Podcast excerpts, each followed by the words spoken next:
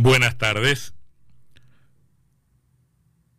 El tiempo revelará si Rogelio Frigerio, uno de los precandidatos a gobernador de Entre Ríos por Juntos por Entre Ríos, acertó o no en su modo de construir política. Si el 11 de diciembre de este año le están colocando la banda de gobernador y le entregan los atributos del mando, su estrategia habrá sido irreprochable.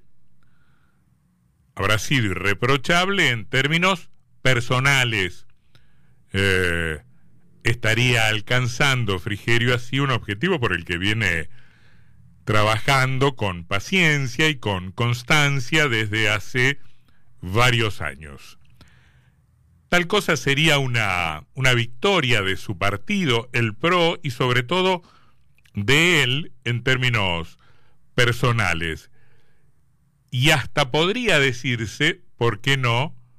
Sería una victoria de los radicales que lo acompañan, o sea, de los radicales que se subieron a su propósito en el marco de un paraguas mayor al de los respectivos partidos, que es la coalición que en la provincia se llama Juntos por Entre Ríos.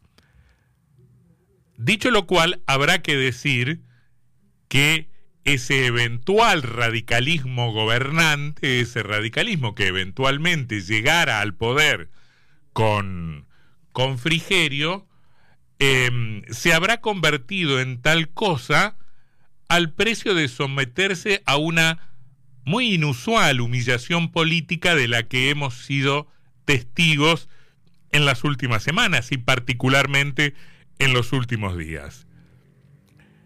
Debe decirse, esto no es una evaluación de conductas personales, sino de comportamientos políticos, debe decirse que Frigerio viene de humillar al radicalismo, un radicalismo que sin embargo decide seguir siendo aliado.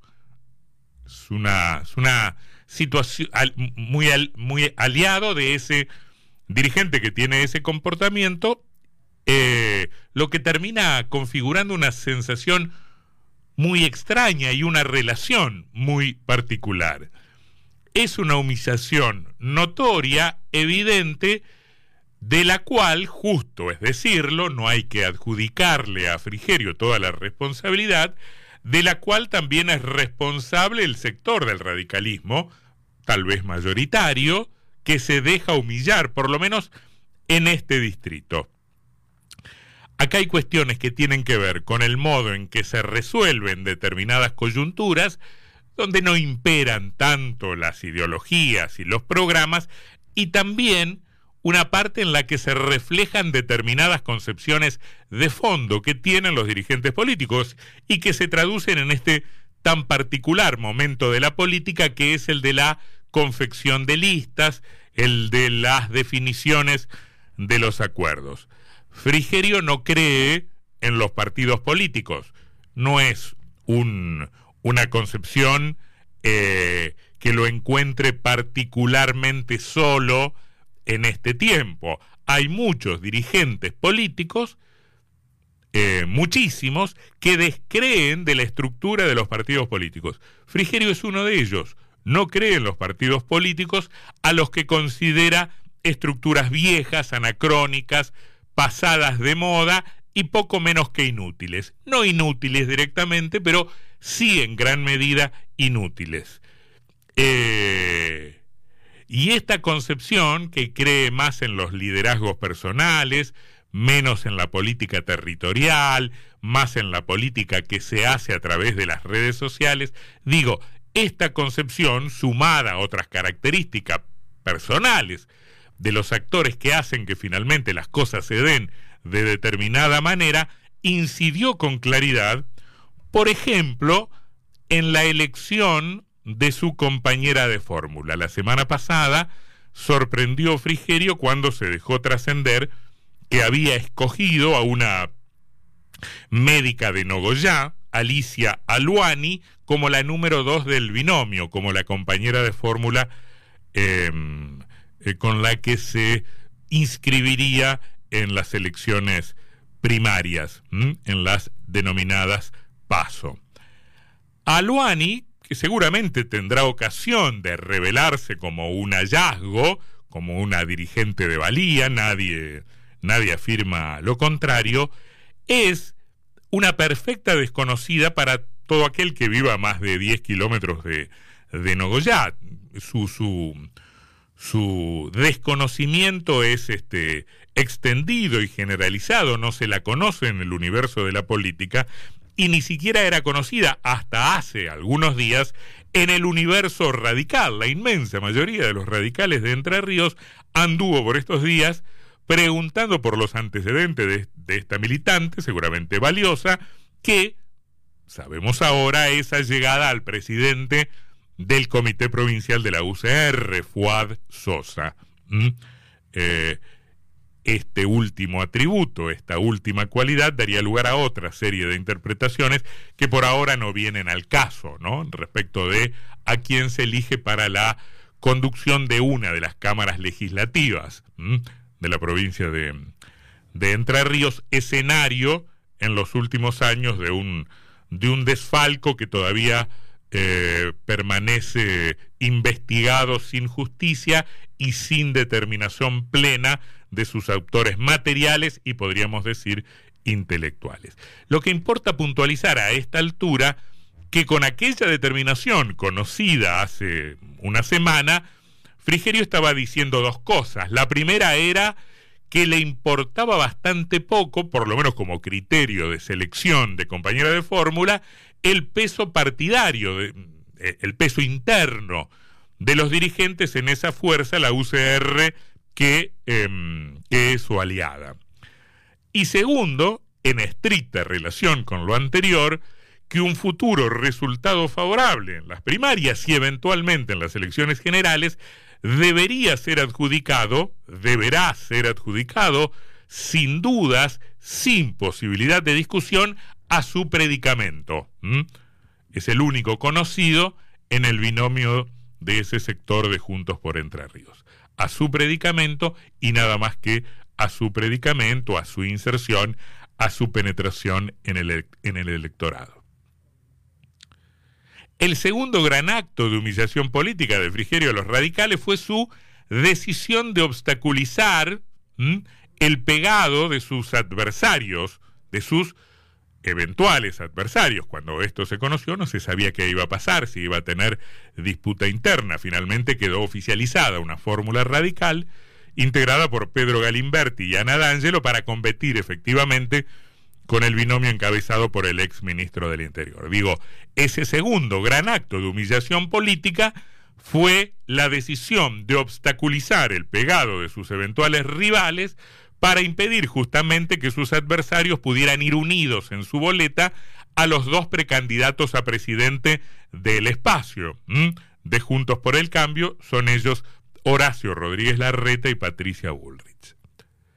Habría que puntualizar, es cierto, que eh, Frigerio podría argumentar, bueno, no es mi culpa si los radicales no llevan precandidato a presidente, o que no es su culpa si, si sus adversarios, los radicales de Entre Ríos, han sido tan inexpertos, tan poco precavidos, de no haber establecido con anticipación las reglas de juego de una interna en la que terminarán jugando en una situación de clara desventaja. Si hay una coalición, hay términos y hay momentos y hay instancias en las que los aliados deben ponerse de acuerdo para justamente establecer las reglas de juego. Es absolutamente cierto, Frigerio no es responsable de estas dos cosas, ni en el derecho ni en la política, yo diría que en la política mucho menos, se puede alegar la propia torpeza. Acá hubo impericia o torpeza de los dirigentes radicales que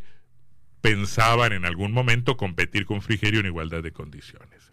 Acá los radicales se durmieron y los terminaron embromando. Ahora, esa situación, esa circunstancia, no significa que en los términos de una alianza política se pueda avalar o se deba avalar o se considere adecuado o muy noble que solo algunos de los binomios de un distrito puedan pegar su boleta con los binomios presidenciales de una misma fuerza o de una misma coalición, mucho más teniendo en cuenta que esos binomios no son monocolor, que están integrados por representantes de dos fuerzas políticas. Tanto Rodríguez Larreta como Bullrich tienen un compañero de fórmula eh, radical, o sea, hay alguien del PRO, alguien de la UCR, y en el distrito Entre Ríos solo el precandidato del PRO puede adherir a ese binomio, no el de la UCR. Es por lo menos muy raro, son reglas de juego este,